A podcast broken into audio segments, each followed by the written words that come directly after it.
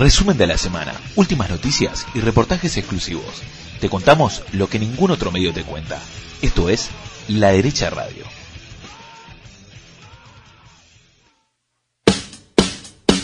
Buenos días, buenas tardes, buenas noches. Estamos en una edición especial de La Derecha Radio.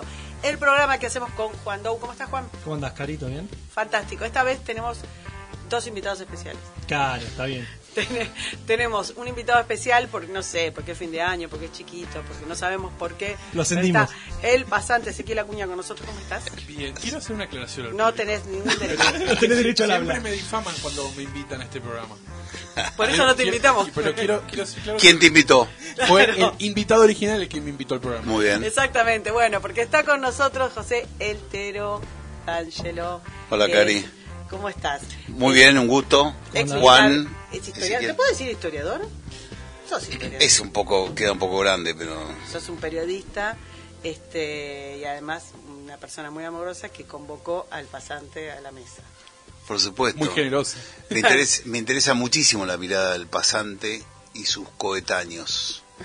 Seguro, con un tema polémico eh, que, que creo que es imprescindible escuchar la mirada de ellos para saber qué ha permeado en ellos y cuál es eh, ese espacio de la opinión pública que hay que colonizar ya no se dice más, no sé cómo se dice. Se, puede- se dice. Digamos adoctrinar, total, Sí, si nos hace nosotros. claro. En Claro. fin. A ver, Que hay que ganar, ese espacio de la opinión pública que hay que ganar. te invitamos porque acabás, acabás de sacar este, un nuevo libro. Fuiste muy quirúrgico con las preposiciones. Pusiste la estafa con los desaparecidos. Exacto. Este, y mm, bueno, ha- has escrito otros libros sobre la temática anteriormente, pero ¿qué, qué es lo que estás contando en este libro? Bueno, como bien decís vos, eh, tuve que ser quirúrgico con la tapa eh, porque estaba tocando de nuevo un tema polémico, difícil, doloroso, pero no por ello no hay que enfrentarlo. Eh, entiendo que, que sí, que hay que enfrentarlo porque los argentinos nos merecemos mucha dosis de verdad. La verdad que es, que es sorprendente pensar si hay otra época reciente, fácil de analizar en la Argentina, en donde la mentira se haya utilizado como una herramienta política con, de esta forma. Vos podés decir, el Carlos era mentiroso, pero no, no había una política de Estado basada en buena parte en la mentira oficial, en la mentira desde el Estado. Y este libro, que como bien dijiste vos, se llama La estafa con los desaparecidos, tiene dos explicaciones su título. La estafa es el nombre, es la carátula que le puso el juez Ariel Lijo a la denuncia que yo presenté en noviembre de 2019, eh, precisamente denunciando a, por incumplimiento de los deberes de funcionario público, defraudación a la Administración Pública Nacional, falseamiento de documentos públicos, a aquellos funcionarios de la Secretaría de Derechos Humanos y del Ministerio de Justicia que hubiesen cometido eh, los delitos que yo señalo o, le pido al juez que investigue, que consistirían en la registración falsa de víctimas de la represión ilegal del Estado con la finalidad de, eh, ¿cómo se llama? de que se paguen, de cobrar multimillonarias indemnizaciones. Entonces es un tema delicado en donde en general no muchos se han metido, es un tema del que se desconoce muchísimo, realmente hay un logro en esta en esta política de desinformación o de mentira que es que la gente tenga la gente la clase dirigente la, la la política y los medios tengan como un freno inhibitorio para meterse en estos temas Eh, por eso al tratar estos temas eh, he intentado siempre ser absolutamente este medido y buscar documentación que avalara cada una de las Claro. cosas que digo. Entonces, este, este es el tema. Y la segunda, eh, o sea, por eso se llama la estafa, porque es el- la carátula del hijo. Y segundo, como bien marcabas vos, se llama con los desaparecidos, no de los desaparecidos. Eh, no se llama con los desaparecidos porque pongo siempre el ejemplo que yo tengo, cuando era chico jugaba al rugby y, tenía un entrenador, Pablo Córdoba, que es un desaparecido. Y, Palito, que después me enteré que militaba en Montoneros, eh, es un desaparecido real. Y su madre, la Beba Córdoba, que me honra con su amistad, eh, cobró la indemnización y yo no cuestiono la indemnización de la Vega Córdoba. Yo lo que creo es que se ha hecho una doble estafa al pueblo argentino porque se ha mentido y con esa mentira se, ha, eh, se han sacado dineros públicos una enorme cantidad y todo esto con un manto de silencio muy muy pesado que impide a la opinión pública acercarse a los, los datos elementales. Se han pagado, por estos temas se han pagado 255 mil millones de pesos sin control. Cuando yo cuento algunos de los casos que yo denuncio, estoy explicando por qué digo sin control. Porque si se han pagado los casos que yo denuncio, la pregunta que le hago al juez es cuántos casos más se han pagado. Exacto. Quiero hacer una, una aclaración. Vos tenés un libro anterior y, y está, está la polémica y la disputa alrededor de la cantidad de desaparecidos, de, de qué manera el kirchnerismo y la izquierda sostienen como simbología el número 30.000 Sí. y de qué manera mucha gente, entre ellos vos, con, con un libro anterior que se llama Mentiras tus muertos, pero además otra- otras personas y otros periodistas y demás, han Cuestionado, muy de a poco, sí. muy de a poco, porque hubo un momento que, que el consenso y la hegemonía alrededor de estos temas era mucha, este, muy a poco empezaron y la verdad que rindió sus sus frutos porque bueno, porque cada vez más más gente se da cuenta de, de lo que fue la conformación de ese relato. En lo que lo que estás contando acá es otra cosa, obviamente concatenada, pero otra cosa que es la existencia de gente que no digamos que no estuvo desaparecida que Que no fueron víctimas que del no Estado. fueron víctimas del Estado, exactamente. O sea, per- perdón, son gente que tal vez sí desapareció, pero no por culpa. Ahora le vamos de a preguntar algunos casos, Sí, pero quiero mirá, que quede claro una cosita, perdón. Gente que no fue víctima del Estado, que alguien se presentó, Claro, ahí está. cobró y que no se sabe, o sea, el nivel de la estafa de lo que de lo que denuncia eh, este libro es descomunal en tantos niveles y, y de una manera tan atroz. En, en dólares, porque los pesos, no, no sabemos, digamos, puede ser cualquier cosa, estamos hablando de cosas que se cobraron hace años, Sí, o sea sí. que no es lo mismo que decirlo ahora. En No, y se dólares- cobraron, muchos se cobraron en época de convertibilidad, ¿no es cierto? Exactamente. En dólares tenés una cifra y ahí lo dejo a Juan y a, y a Ezequiel para que te pregunten por los Sí. casos. por Pero vos, vos sabés que estás, estás tocando algunos puntos sensibles de la, de la cuestión. Yo también me, me, me detengo en este tema de los números, porque a mí me parece que el tema de los números es esencial para entender. Estamos hablando de la historia reciente de la Argentina. Y muchas veces algunos han dicho, bueno, pero vos basta ya de hablar de la historia, basta, hablemos del futuro. Y yo le digo, no muchachos, es presente absoluto No, y, futuro. Porque se siguen pagando. No, no solamente por eso, Juan, sino que, que la, la mayor eh, herramienta política que tiene la coalición gobernante se llama la cámpora, y estamos hablando de los 70, y Claro. los 70 están permanentemente presentes, absoluta. absoluta, absoluta, desde todo punto de vista. Es más, es uno de los pilares del kirchnerismo. Este, todo este, todo este capital simbólico que han encontrado en las luchas de los 70, falso, Bueno, fal- falsamente despegan, tratado. despegan con la bajada del cuadro. O sea, no tenían el apoyo de, ta- de las organizaciones y demás, despegan y se, y se enquistan con la bajada del cuadro. Y, y cuando Mirá. la ven, son rápidos, hay que reconocer, son rápidos. Cuando ven eso, se abrazaron, dijeron, ya está, es la... Vos sabés que hay alguien, hay, hay quienes han hasta escrito eh, con la, digamos, diciendo que en realidad el pacto es anterior a eso y que esa, en realidad el pacto lo inicia Rodríguez Sá con, con, con la Madre Plaza de Mayo, con la intervención de Berbisky. Ahí hay como una especie de aleación, de, de, de alianza, que después se concreta con Néstor Kirchner, en donde la izquierda le dice palabras más, palabras menos, danos la venganza y nadie te toca el bombo.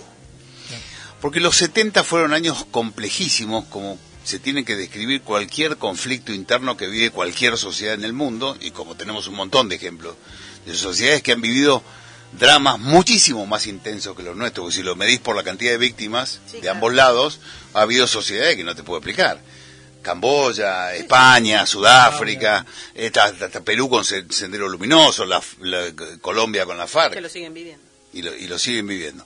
Entonces hay sociedades que han tenido dramas muy severos internos y que con la con la, la guía de diligencias prudentes y sabias han salido han, han sabido salir del conflicto y no ahondarlo.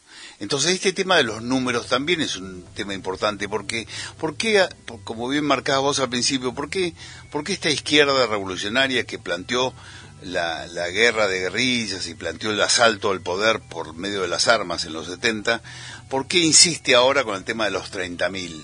Primero porque ese mito está tocado. ¿No? Está tocado, entonces, como está tocado, necesitan, necesitan reafirmarlo.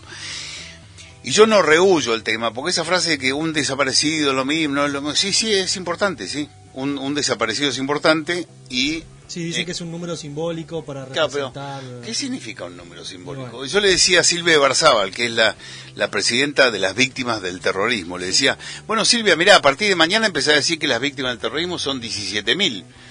Y no son 17.000, son 1.200 y algo. Esta es la realidad. ¿Qué significa que es un número simbólico? ¿Simbólico de qué? es un número.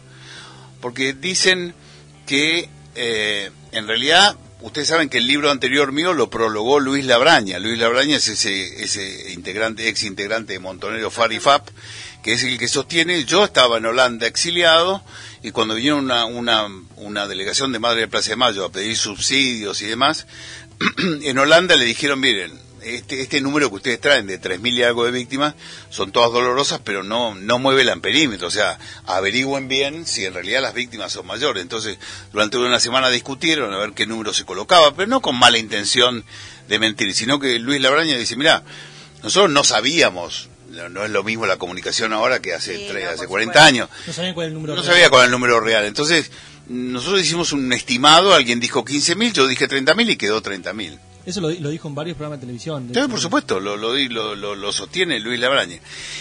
Y fíjate vos que los números, vuelvo a insistir con que los números son importantes, porque es necesario desmontar un relato que se ha armado al respecto. Se ha contado una historia falseada al respecto. Se ha contado una historia falseada. Y en esa historia falseada los números son muy importantes. Por eso insisten con los 30.000. ¿Por qué? Porque tienen que darle magnitud. Porque si no tienen esos números reales, la magnitud real baja y convierte al tema en una desgracia interna para un país, pero en un conflicto de baja intensidad. Un conflicto de baja intensidad. Vos sabés que en el año 1989, ya gobierno de Menem, los jefes montoneros, Firmenich, Vaca Narvaja, Perdía, Obregón Cano, etcétera, firman un acta que presentan ante la Virgen de Luján en donde colocan tres puntos. El primero de los puntos dice, la historia argentina de las últimas décadas está asignada por una guerra civil intermitente. Segundo, la verdad histórica es que no hay entre los argentinos absolutamente ningún sector libre de culpa o de errores por los violentos enfrentamientos. Bla, bla. Tercero, la pacificación y la reconciliación nacional son el objetivo que tenemos que trabajar, etcétera. O sea que en el año 1989 los jefes montoneros decían la verdad. La Argentina vivió un conflicto, llámalo guerra civil intermitente.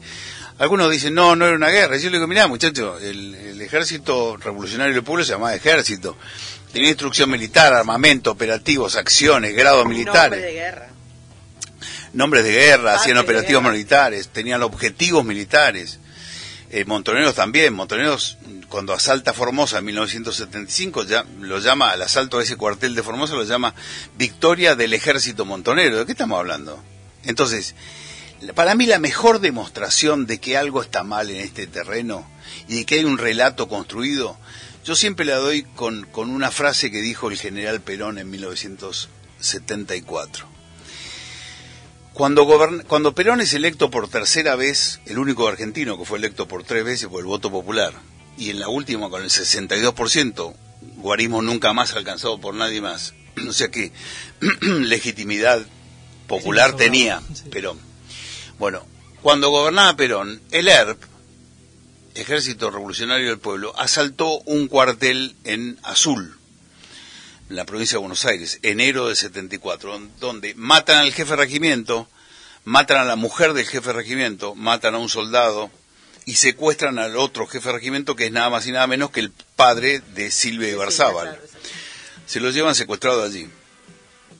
Entonces, Ezequiel no gobernaba Jorge Rafael Videla, gobernaba Juan Domingo Perón, el presidente con más popularidad de la historia. Sí, en plena democracia. ¿sí? ¿Para qué lo robaban el arma? ¿Para qué? ¿Por qué fueron a asaltar ese cuartel? ¿Tenían algún problema con el jefe de regimiento? ¿Le debía plata? No, no. Estaban buscando robar armamento para seguir su guerra popular, integral, etcétera, contra el gobierno constitucional de Juan Domingo Perón. Entonces te han mentido a vos si alguna vez te han dicho que los guerrilleros luchaban contra la dictadura militar. Te han mentido de pie a, ra- de pie a cabeza.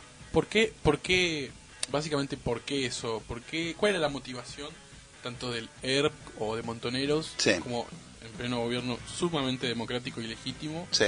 de seguir profundizando ese camino de... Porque, porque es muy sencillo. Ellos tenían la imagen de Cuba. Ellos, Era Cuba, ellos, era Cuba el modelo. digamos, ellos, ellos, digamos, te la simplifico, pero es así. Ellos se referenciaban en Cuba, se entrenaban en Cuba. peor que Cuba, porque en Cuba, mal que mal, estaba un, había un gobierno también de dictadura, antes que lleguen los Castro. Claro, pero ellos, pero por supuesto, pero ellos, ellos, ganado hace un año con Sí, sí. el 62% de los Pero ellos, ellos repetían el, el hecho de que, de que la democracia era una democracia burguesa y reformista y que era lo mismo, exactamente lo mismo que un gobierno constitucional. O sea, ellos iban detrás de su, su utopía marxista de, de la dictadura del proletariado, la sociedad sin clase, etcétera. Quien niegue eso les está mintiendo, muchachos, porque no hay más que agarrar la revista de la época y leer lo que publicaba el ERP, Montoneros y demás, y lo decían absolutamente. Vuelvo un segundo a Perón. Entonces, le asaltan ese cuartel, secuestran a un jefe de regimiento, se lo llevan y lo tienen secuestrado un año, que ahora después les cuento brevemente cómo lo mantuvieron y cómo murió Ibarzábal. Entonces Perón se pone su uniforme de general y sale por la cadena de radio y televisión y da la mejor definición que de las guerrillas dio cualquier eh, cualquier persona en la década del 70, la mejor definición política de las guerrillas. Dijo Perón, refiriéndose a los del ERP, dijo, teniendo en nuestras manos las grandes banderas o causas que hasta el 25 de mayo del 73 pudieron esgrimir. La decisión soberana de las grandes mayorías nacionales de protagonizar una revolución en paz y el repudio unánime de la ciudadanía harán que el reducido número de psicópatas que va quedando sean exterminados uno a uno para el bien de la República. Presidente constitucional de los argentinos. ¿Sí?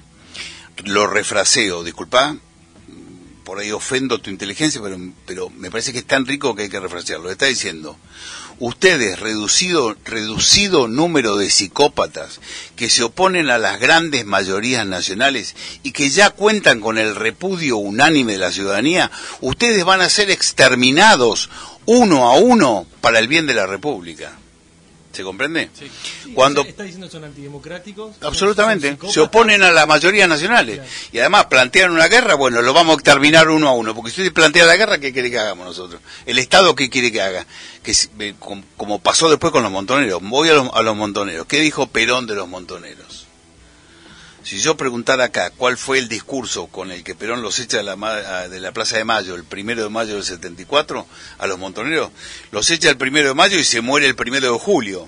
O sea, es la última definición, ¿sí? Los estúpidos imberbes. Claro, pero yo tenía el temor de que vos dijeras eso, porque vos te acordás solamente de eso. ¿Sabés lo que dijo Me Perón? pareció muy... Me quedó muy grabado. ¿Sabes? Pero, pero ahora yo- ojalá te quede grabada esta otra frase. ¿Sabes lo que dijo Perón a los montoneros? Los montoneros fueron a desafiarlo a Perón a la plaza, a gritarle, a cantarle, a gritarle en contra y demás. Entonces Perón dijo primero, pese a estos estúpidos que gritan. Segunda frase, y ahora resulta que unos imberbes nos quieren enseñar a los que luchamos por más de 20 años. Y tercera frase, vendrán para el pueblo de la nación argentina tiempos de liberación. De liberación no solamente del colonialismo que viene azotando a la República hace tantos años, sino también de estos infiltrados que traidoramente desde adentro del movimiento le hacen más daño que los que trabajan desde afuera, sin contar que la mayoría de ellos son mercenarios al servicio del dinero extranjero. Cerrame la 8 que nos vamos. Creo- ¿Cómo creo se que era- sale Creo que es peor que lo de estúpidos. Claro. Infiltrados, traidores y mercenarios. ¿Cómo se sale de eso? ¿Qué ha pasado en la Argentina? Que a los reducidos números de psicópatas y a los infiltrados, traidores y mercenarios se les rinde homenaje, se Claro. los No, y hoy homenajea. son- y hoy son el peronismo. Claro. Hoy son y hoy nos dicen y hoy nos dicen qué son los derechos humanos. Los militares no dejaron, ¿se puede decir una mala palabra? Sí, sí. Los militares no dejaron cagada por hacer, lo mismo que el peronismo. Para combatir a las guerrillas no dejaron cagada por hacer. Pero eso no convierte a los guerrilleros en los abanderados de los derechos humanos. Yo te voy a contar qué pasó con el teniente coronel Ibarzábal. Lo mantuvieron secuestrado durante un año en una cárcel del pueblo, como lo llamaban, que era un sucucho infame de unas rejas, en un cosito así que apenas cabía un cuerpo. Y en un momento que lo trasladaban de un lugar a otro, gobierno constitucional ya ahora de Isabel Perón, lo trasladaban metido dentro de un armario metálico, con las manos atadas Hay y fotos, vendado. Hay fotos. Hay, fo- hay fotos que lo, censuró las fotos que subió Silvia. Sí. hay fotos que lo, que lo muestran. Gobierno constitucional, los que hablan de los derechos humanos. Entonces, como lo trasladaban así, a Ibarzábal, con el armario volteado en la caja de una camioneta, cuando vieron un control policial allá, pararon la camioneta, abrieron la cosa y le vaciaron un cargador a Ibarzábal y lo mataron. La persona que lo mató se llama, se llamaba Sergio Dikovsky. Sergio Dikovsky está homenajeado en el Parque de la Memoria. Por Sergio Dikovsky pagamos cerca de 18 millones de pesos de indemnización. ¿Qué ha pasado en la Argentina? ¿En qué momento ese reducido número de psicópatas o estos traidores infiltrados y mercenarios se convirtieron en lo mejor de una generación, en arquetipos para nuestros jóvenes? ¿En qué momento la clase política, el establishment permitió eso? Yo tengo, yo tengo una explicación, la da, la da Martín Caparrós, que es un novelista conocido, Sí, un ensayista, un ensayista, que militó en Montoneros, que dice, junto a un ex profesor mío, Eduardo Anguita. con Anguita, el amigo Anguita, en el que tuvimos un debate con el amigo Anguita. eh, Anguita formaba parte del ERP y Montoneros y Caparrós de Montonero. Hicieron un compilado que es interesante. Claro, es muy interesante, es muy interesante, porque además él, ¿sabes lo que pasa? Que él lo explica, lo explica a Caparrós, dice, eh, la memoria, este monumental, esta monumental construcción tiene, tiene tres etapas bien diferenciadas, pero todas se caracterizan por lo mismo. Fueron escritas, fueron escritas por lo que fuimos derrotados. Y en su visión marxista de la cuestión dice, cuando los ricos argentinos se dieron cuenta de los métodos que deben utilizar los militares para combatir a la guerrilla, no pudieron defenderlo, entonces nos entregaron la historia a nosotros. Y la, y la memoria tiene, Fenomenal eso de Caparrós. La memoria- Porque explica todo. la memoria tiene, dice Caparrós, tres etapas. La primera que va desde 1983 hasta 1999, en donde las, los combatientes por el socialismo, los luchadores por el socialismo, solo podían ser presentados como víctimas. No se hablaba de su militancia, en absoluto. Claro, eran no presentados, política. no tenían, eran solo víctimas, solo víctimas perseguidas por una, una, una Sí, sí, jauría de perros. levantó un día y salió Claro, una jauría de perros que salió a matar jóvenes. Eso dice la primera etapa. La segunda etapa dice, yo creo que es coincidente con Fukuyama y el espíritu de Fukuyama, que se acabó la historia, muchachos. Sí, y el liberalismo, claro, el, el liberalismo, el liberalismo, este, ¿cómo se llama? Va, va a dominar el mundo y la democracia liberal, etcétera, etcétera. Entonces se pusieron a escribir se pusieron a escribir sin problema. Entonces relataron la verdad de la militancia. Entonces por eso Caparrós y, Anguita publican La Voluntad, una historia de la militancia revolucionaria en la Argentina. Y contaban, nosotros éramos militantes por el socialismo y, creíamos en la lucha armada como el camino para llegar al poder. Dice, una tercera etapa donde llega el kirchnerismo. Espera que tengo, tengo un problema. Cortamos, cortamos y después lo-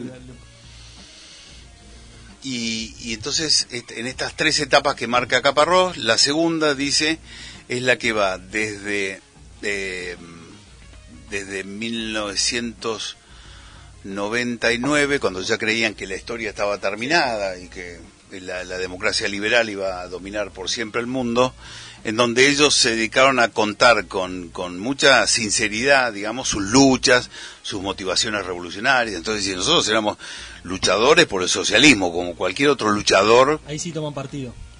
claro, claro, por supuesto. Y dice, si no fuera así, estaríamos haciendo desaparecer de nuevo los desaparecidos, porque ellos no lucharon por, no lucharon por el boleto estudiantil, eh, no, lucharon por una patria socialista, lucharon por una sociedad este, con, con más dignidad, etcétera, en la visión socialista o marxista de la, de la cuestión. Y la tercera etapa, dice el mismo Caparrós, es cuando aparecen los Kirchner.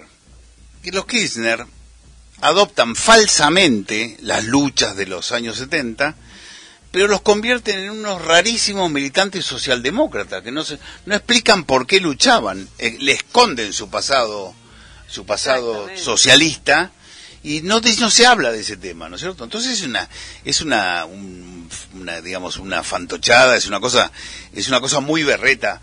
Hay pero- muchos autores de izquierda. ahí, para mí, en ese momento es donde dan el paso a hacer un- a una causa atrápalo todo.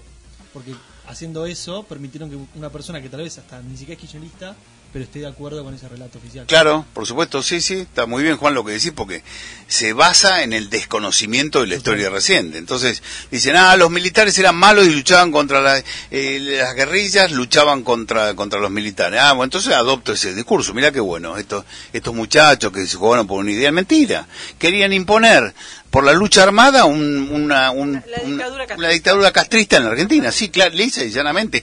Pero no se pueden sentir, digamos, nadie se puede sentir enojado, porque esa es la verdad. Digamos, si vos me sentás acá con un militante de los 70, eh, una vez tuve oportunidad de cruzarme en un estudio con, eh, con, con Tumini, con Humberto Tumini y con, y con eh, Jorge Reina. Tumini era del ERP y Reina de FAP y Montoneros. En realidad fueron entrevistados otras personas junto con ellos. Entonces yo me agarré tal calentura en el coso que le dije, pero yo la, la verdad que no te reconozco bien. ¿Vos sos del reducido número de psicópatas No. o de los, de los eh, infiltrados traidores o mercenarios? Vos le tirás con Perón a estos muchachos y no tienen que decirte. Porque Perón los sacó de la historia, los delegitimó, en realidad se delegitimaron ellos. Ellos, en- el principal error de las guerrillas fue haber en- enfrentado a un gobierno democrático y además liderado por Juan Domingo Perón. Sea, no puede Pero de alguna manera eso lo volvió a, a perfilar Berbisky, ¿no? Berbisky con sus libros, Berbisky, eh, Berbisky organizando o diseñando el periodismo el periodismo progre, eh, lavado, duda. blanco, Sí, sí. de los 90, Sí. este, y a posteriori diseñando absolutamente el discurso Bueno, kirchnerista. No vamos a pensar que Kirchner se le ocurrió Ahí esa cosa. es, ahí es donde también echan mucho al fuego la, la figura de, de Isabelita, ¿no? Como manipuladora o desinteligente. O la negaron durante o- mucho o- tiempo. O negada, o la figura sombría de López Rega. Creo que más recae toda la responsabilidad Sí, en ellos que en el propio Perón. sí. Claro, claro, hay una construcción. ¿Sabés lo que decían los montoneros en esa época? La teoría del cerco la llamaban. Cuando vivía todavía Perón, Claro. cuando- en el último año de su gobierno, decían, eh, la verdad que son, son fabulosos para la manipulación del lenguaje y para la creación de realidad. Para reconocer, la verdad que son fabulosos, porque, porque inventan palabras y teorías.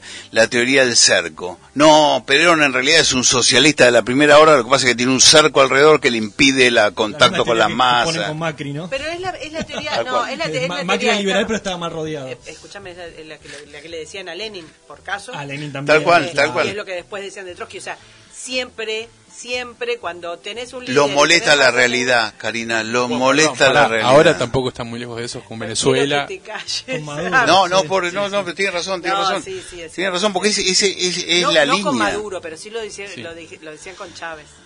Bueno, a mí, a mí que, que, que testeo mi- mis libros o mis, o mis escritos, los testeo cuando viajo con, como decían que había un pintor famoso, no voy a decir meter la pata, voy a decir quién era, que, que llamaba a su empleada y le decía qué te parece el cuadro, para ver qué opinaba el- la, gente común, digamos, Sí. la gente de a pie. Y yo también testeo, y a mí me, me resulta eh, muy útil al hablar de estos temas presentar algunos de los casos que yo Sí, eso te investigo. a preguntar, Claro, este. para- fundamentalmente le voy a contar a, Ezequiel. a Ezequiel. Mirá, para, también para la audiencia.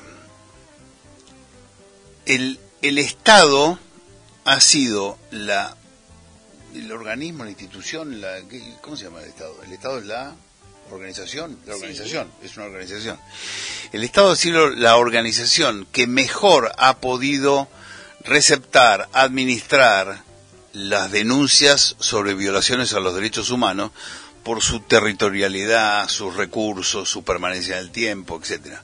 Así que no hay agrupación civil particular que tenga la misma capacidad que tiene el Estado para comunicar, para reclamar que se que se hagan las denuncias en su ámbito, etcétera. Así que el Estado desde 1983 hasta la fecha es el receptor de las denuncias de los ciudadanos que hayan tenido alguna víctima de la represión ilegal del Estado. Por eso hizo un primer, un- una primera comisión que se llamó CONADEP, Comisión Nacional sobre la Desaparición de Personas, que como su nombre lo indica, se dedicó a receptar las denuncias sobre desaparición de personas. ¿eh? Entonces, al final de un año de trabajo, con muchísimas dificultades, todavía con el temor de los militares activos, Estaban etcétera, activos, No ¿sí? era lo mismo, digamos, era... ninguna duda. este, ne- ne- esta- Circunstancias esta- muy difíciles. Claro, la, la valentía de los Kirchner. Sí, sí. No, eh, claro. 20 años después. Exactamente. Entonces se hizo, se hizo la CONADEP y al término de un año de receptar denuncias en todo el país se presentó un informe que se conoce como el Nunca Más, ¿no es cierto? Que tenía un anexo con un listado de 8.961 personas denunciadas como Ahora, ¿no, era, desaparecidas. ¿No era primero 6.000 y pico y después lo subieron No. a 8.000? listado entregado en, 19 en diciembre del 84, en octubre del 84, fue 8.961 personas de, de entrada. No, no hubo otro número. Lo que pasa es que nunca, hasta el día de hoy, se interrumpió la posibilidad de denunciar. ¿Eh? Nunca se interrumpió, no es que alguien quiso denunciar y no tenía posibilidad de hacerlo, nunca se interrumpió. Se fue prorrogando por ley hasta que hace unos 10 años se sacó una ley y dijo, flaco, no hay límite alguno para denunciar la desaparición de personas en la década del 70. ¿Ok? Lo cual daría para otra charla. ¿Por qué una ley que habla solamente de un periodo hist- histórico y que el Estado nunca más hizo desastre? Bueno, muy bien. Entonces, en el año, eso pasa en el 84. En el año 94, el gobierno de Carlos Menem, seguramente en un intento fallido, porque eso lo demuestra la historia, de terminar con la etapa de los 70, entonces tiró indulto para un lado, indulto para el otro, este, ¿cómo se llama? Eh, indemnizaciones, etcétera sacó las, lo que se llaman las leyes reparatorias. La que nos interesa para esta investigación es la 24411, que ordena pagar una indemnización que es equivalente al, sueldo más alto de la Administración Pública Nacional multiplicado por 100. ¿Sí? Por única vez. ¿eh? A los familiares o causavientes de aquellas personas que hubieran resultado desaparecidas o muertas en la represión ilegal del Estado. ¿No es cierto? Leyes reparatorias. 1984, primer informe de víctimas del, terror, del terrorismo de Estado. Segundo hito, la aparición de las leyes reparatorias.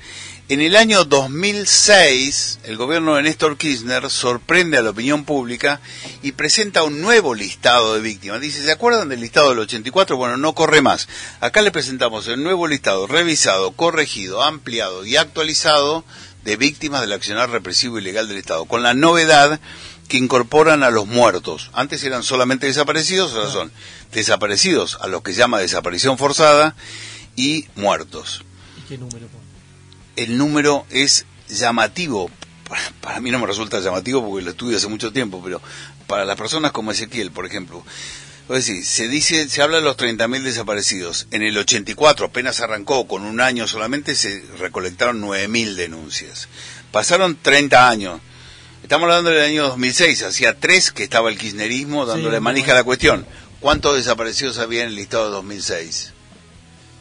No sé si llegaron a los 30.000 o no, no sé si exageraron o no. 7.098. Ah, ¿7.000 más? No. 7.098 como total. O sea, bajó. total. bajó. Claro, bajó. Hubo menos, encontraron gente. Contando los Como muertos. total. Contando a los muertos. Claro. No, no. Los muertos son 1.200 y algo. Ah. por, lo, Ah, por lo tanto, por lo tanto, el total de víctimas del año del informe del, año- del kirchnerismo, ¿eh? Sí. del año 2006 es mil, eh, perdón, 8.600 y algo de víctimas, entre desaparecidos 7.098 y el resto muertos. Siguen siendo menos que los del 84. Increíble. Muy bien. Y, y último hito es que en el año 2015, durante el gobierno de Cristina Kirchner, un, men- un mes antes de Resumen de la semana, últimas noticias y reportajes exclusivos. Te contamos lo que ningún otro medio te cuenta. Esto es La Derecha Radio. 16, 9, ¿cuántos desaparecidos son? Menos todavía, No, 7.018. puede ser. 7.018. Más la- se, se incrementa un- en 200 aproximadamente la cantidad de muertos. O sea que son los, los- las víctimas totales son, en ese caso son 8.600 y en el 2006 son 8.300. O sea, que pasados 40 años, el Estado kirchnerista, nos dice que la víctima de 16 años considerados, estamos hablando desde el año 67 hasta el año 83. Entonces, en esos 16 años de guerra civil intermitente, las víctimas de un bando son 8.600, las víctimas de otro son 1.200. En total son 10.000 víctimas. No, ojalá no hubiera habido una, pero hubo una guerra. Y en esa guerra de baja intensidad, los muertos por año son 700, 800. En la Argentina, también con responsabilidad del Estado, los muertos por accidente de tránsito, por ejemplo, son 7.000 por año. Entonces, el volver a la magnitud real de los números es muy importante, porque han construido un relato, estos jóvenes a los que Perón llamaba reducido número de psicópatas, a los que había que exterminar uno a uno para el bien de la República, han construido un relato de un genocidio, la comparación con el régimen nazi, y una serie de desatinos que es imprescindible desmontar. Pero todo esto, por eso pedí que estuviera, vos no lo conocés, todas estas reflexiones. Vamos a un caso concreto. ¿Te puedo Sí, contar sí, un caso concreto? De los que yo denuncio. Hablé de la denuncia, ¿no? Que presenté una denuncia en Comodoro Sí, Pi. Dice en que el estaba en, 19. en- Muy en bien. el juzgado Sí. del hijo. Muy bien, ahora hablamos un segundo sobre la denuncia. Yo te voy a contar uno, uno de los casos que, que, que denuncio. Eh, cuatro, cinco amigos en San Rafael Mendoza, en enero del 79, se van a cazar piches o a pescar a la zona del Niwil. Esto lo publicaron en Infobae, ¿puede ser? Sí, entonces estoy contando un cuento que ya conocen. No, no, pero, no, no, pero, pero, pero- Nada más pienso en la, favor, pienso en oyentes la, pienso en los, pienso en los oyentes. No importa, te cuento el, ca- el caso que quiera, pero arranco por, no, por- Perfecto, no, no, Yo- yo me parece muy interesante. Claro, Muy bien. Entonces estos cinco amigos se van a, a casar y a, la, y a la semana vuelven todos menos uno, Oscar Garabaglia.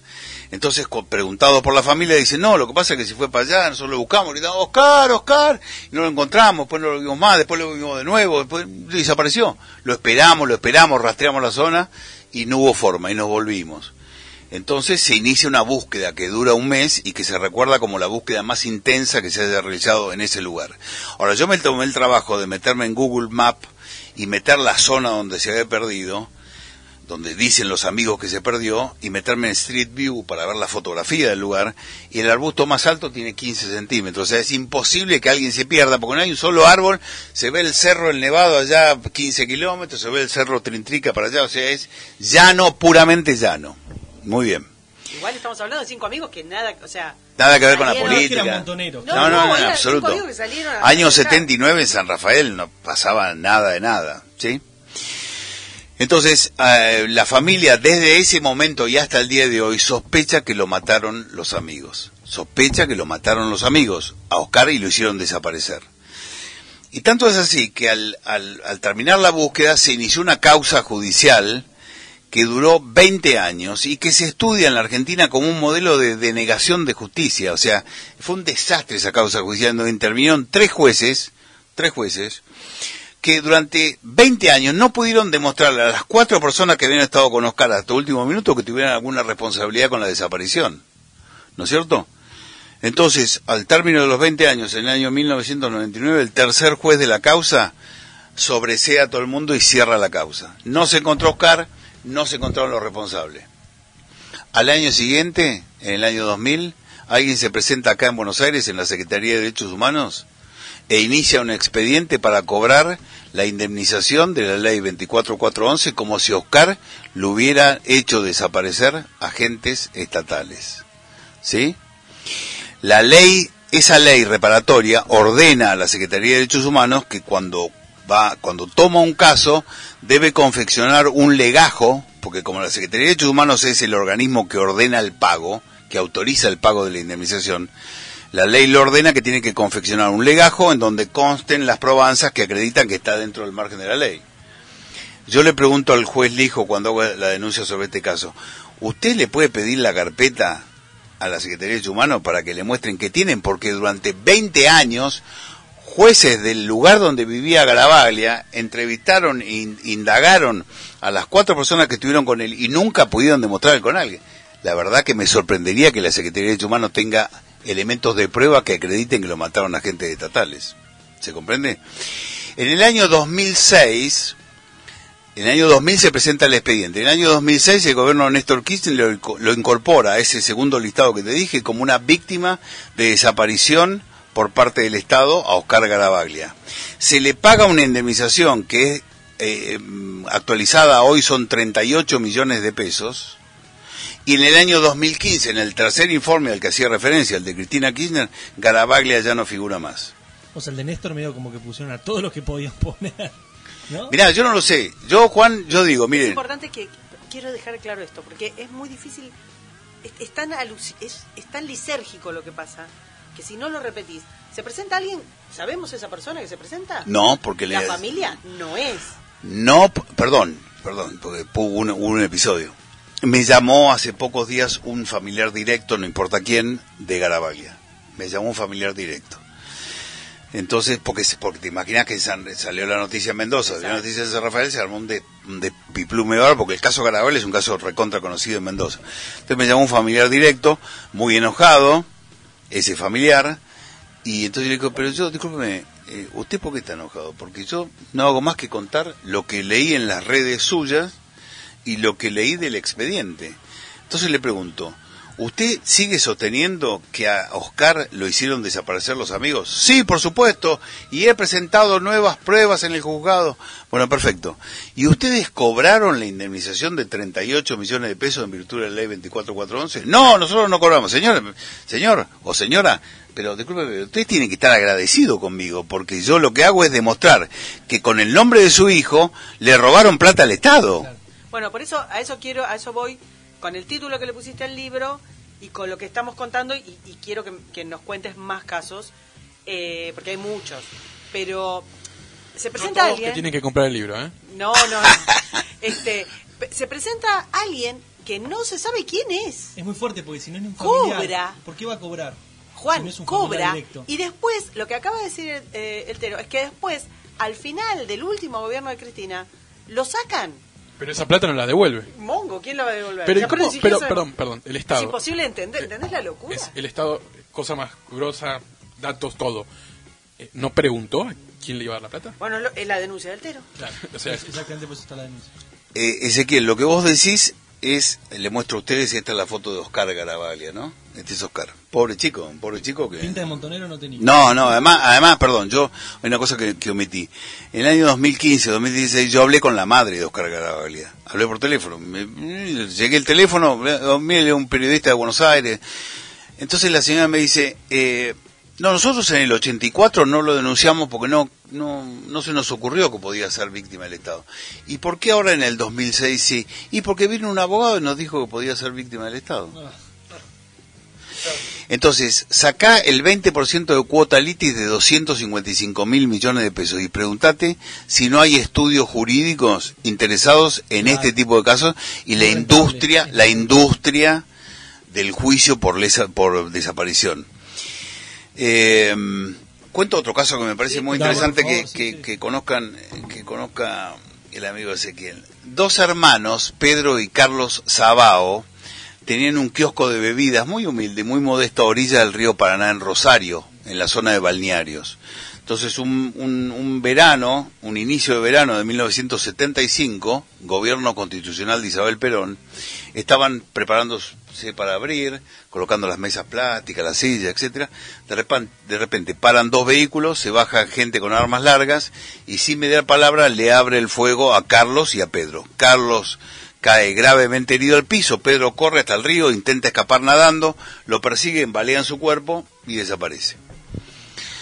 Al día, siguiente los diarios titulan Extremistas ultiman en Rosario a un militante de la CGT y las 62 organizaciones. Y al otro día dicen fue extraído de las aguas del río Pana el cadáver de Pedro Alberto Sabao, su hermano Carlos se repone las graves heridas, bla, bla. Muy bien. A las dos semanas, la revista Evita Montonera número 10, en su página 29, que puede consultarse en un sitio que se llama www.eltopoblindado.com, antes había otro sitio pero lo bajaron, eltopoblindado.com, que tiene digitalizadas todas las revistas. El archivo. Sí, sí. Mirá. Tiene digitalizadas todas las revistas.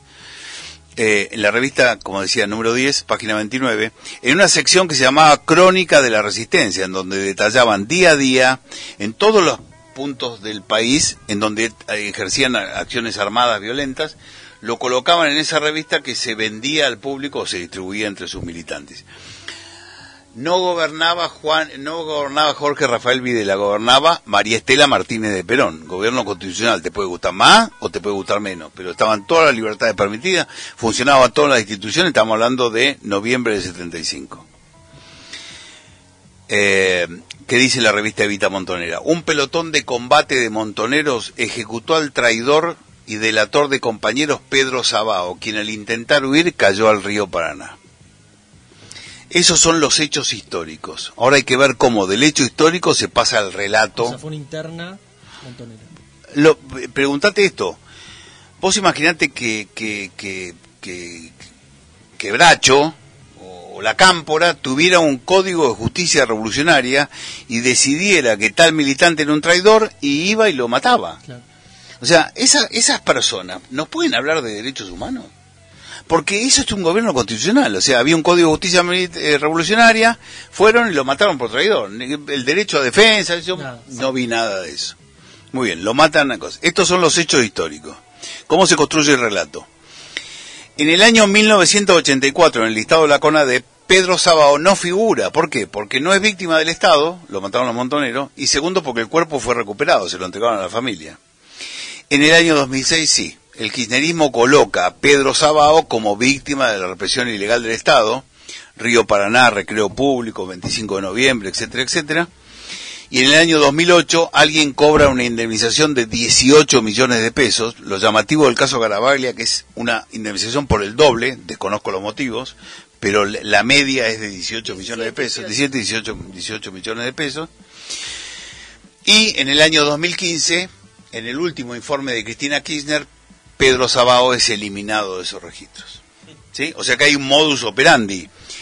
Una, una, una víctima que no es del Estado se coloca como víctima del Estado se le- en los registros oficiales, se paga una indemnización y después se lo retira de esos registros. Le pagan inserción a alguien que no sabemos quién No es. sabemos quién es. Hay un mostrador mágico que es el de la Secretaría de Derechos Humanos, porque es allí donde se resuelve todo. La solicitud de la, del, de la, mm, De perdón, denuncia. de- la solicitud de colocar para colocarlo en los registros, la solicitud para cobrar el beneficio y el pago sale autorizado de allí, de la Secretaría de Derechos Humanos, ¿sí? No hay ninguna intervención judicial, no es que interviene un juez. El juez interviene si hay que hacer la sucesión para saber quién cobra, quiénes son los herederos, ¿sí? Muy bien. ¿Quién estaba al frente de...? En ese momento, Estaba Dualde. en el 2006 estaba Eduardo Luis Dualde, sí. Ahora, profesor. Ahora yo les voy a mostrar a ustedes, les voy a mostrar a ustedes esta foto, que esta foto, ¿la ves ahí? Sí. Sabao, la placa del Parque de la Memoria, Sabao, Sabao. Sí, sí. Cuando yo fui al Parque de la Memoria a ver esto, encontré, el Parque de la Memoria es un lugar de homenaje que depende del gobierno de la ciudad de Buenos Aires y que queda en el frente del aeroparque. En donde ahí se enlistan, también número interesante, 8.600 víctimas. Informe del, del eh, 1984, casi 9.000. Informe de 2006, 8.000. Informe de 2015, 8.000. y- y Parque de la Memoria, 8.000. ¿Sí? Algo pasará con ese número, ¿no? Tal vez es real. Tal vez puede ser que sea real. Pero claro, yo vi en el Parque de la Memoria la placa de Pedro Sabao. Digo, no, pero esto no puede ser, porque Pedro Sabao no es una víctima del Estado. Pero arriba me encontré la placa de Carlos Sabao. Entonces, cuando vi la placa de Carlos Sabao Sí, sí, arriba, volví a mi casa, puse en Google guía telefónica de Rosario, Carlos Sabao, me atiende una mujer. Hola, sí, quisiera hablar con Carlos Sabao. ¿Quieren hablar con tu papá? Hola, sí, soy Nahuel Sabao. No, mi papá murió en un geriátrico el año pasado. Bueno, entonces yo, Videla también. entonces yo lo que le pregunto al juez Lijo es, Perdón, sí, te quiero decir algo. Contá lo que te dijo Nahuel, que te dijo yo soy... Claro, yo, me- yo hablé por teléfono después con Nahuel, con el hijo, y, y entonces Nahuel me dice, pero, pero escúcheme señor, yo soy el testimonio vivo de que mi papá no fue muerto en el 75 porque yo nací después. O Ah, sea, después. y además tengo el certificado de función de, su, de mi padre y todo. Y Nahuel debe tener 28 años, 29 años, ¿sí? Tengo una pregunta. Carlos, ¿aparece en alguno de estos tres informes de- del Estado? eh, para- No, Carlos no lo tengo yo registrado. Aparece en Se- el Parque de la Memoria. Claro, pero se pagó la indemnización por Pedro. Se pagó la indemnización por Pedro, que es muerto por los montoneros, no por el Estado. Sí. Y a Carlos se lo homenajea como si fuera un desaparecido. Entonces, lo que yo le pregunto al juez Lijo, le digo, señor, cuente usted cuántos casos más hay, porque es imposible para mí acceder a la información. Es imposible para mí acceder a esa información. ¿Les puedo contar un caso chiquitito que, Sí, que les da el resumen de la cuestión? Eh, trabajando en en estos casos, yo reviso estas publicaciones de izquierda para analizar, y entonces encuentro una contratapa de la revista Estrella Roja del año 1976, dos días antes del golpe militar, en la contratapa decía parte de guerra, matamos al buchón traidor de Atilio Santillán.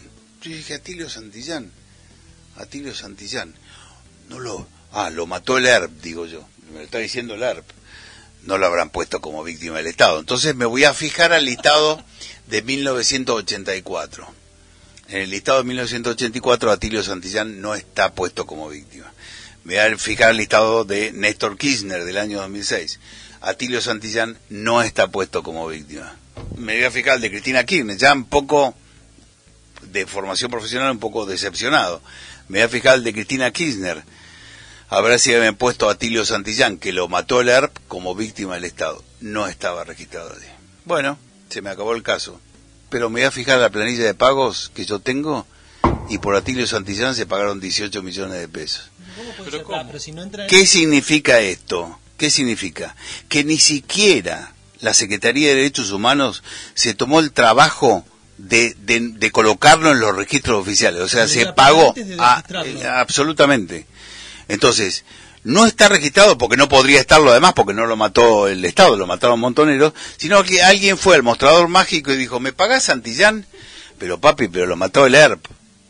No importa, pagámelo. en Bueno, pero no lo, no lo pongas en ningún lado, no lo anotes en ningún lado. Entonces yo, lo que le pregunto al doctor Lijo es, si se atrevieron a pagarle a Santillán, que es un caso conocido, salió en la tapa de los diarios la muerte de Santillán, ¿a cuántos Juan Pérez que no conocemos, que no registraron en ningún lugar, se le pagó la indemnización? Entonces lo que yo pido, y con esto un poco termino, es, le pido, creo que los argentinos nos merecemos, en este tema tan delicado, nos merecemos transparencia, la verdad y rendición de cuentas. ¿No? Yo te quiero hacer una última pregunta. Eh, no sé si ya nos pasamos un poco de tiempo. Eh, hace poco entró al Congreso Victoria Villarruel, la, la única política en los últimos años que ha hablado de estos temas eh, y que ha entrado al Congreso. ¿Qué, qué opinión te merece? ¿Tenés esperanzas porque algo de todo esto pueda terminar en alguna... Bueno, Victoria me, que- Victoria me, me honró, junto con Karina, me honraron con su presencia en la presentación del libro. Yo entiendo que va a ser muy importante. Además, hay, hay- hay otro, estuvo, estuvo Miguel Ángel Pichetto en la presentación del libro, estuvo, estuvo este, Ricardo López Murphy, eh, tuvo, tuvo buena acogida. Es, este, termino con esto, es, es la pregunta que me hago yo, ¿cómo la clase política, dónde está mirando, muchachos? Porque, porque está bien, no son los militares los que tienen que explicar lo que son los derechos humanos, pero tampoco los, los descendientes de los guerrilleros, ¿no? Yo tengo un par, un, un par de preguntitas, ya sé que nos pasamos, pero tengo un par de preguntitas más. Todo esto que está, vos, digamos, estamos viendo como el patrón de un, de un hecho delictivo. Macri en su momento se atrevió a decir el curro de los derechos humanos, digamos, más allá del marco de las personas que realmente lo vienen diciendo, este, pero Macri, que no, no estaba, digamos, en su agenda o en su perfil, en su momento dijo el curro de los derechos humanos, eh, como dando, abriendo una mini puerta, ni siquiera te digo una puerta, una endija, una ventanita, a esto que se, que se viene cocinando desde principios de este siglo, que es un mecanismo que no tiene, insisto, porque este libro de José no tiene nada que ver con digamos con las cuestiones políticas o filosóficas que se trata en otro momento y que lo vamos a invitar para eso. Pero esto es sencillamente, digamos, un tongo, ¿está?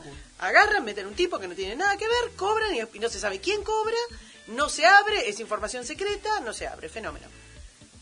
Esto, nosotros tuvimos un parque de la memoria que tomó un listado, que lo, lo sabe falso, porque no sos el primero, sos quizás el más famoso que viene denunciándolo, este, que se toma el trabajo de mirar.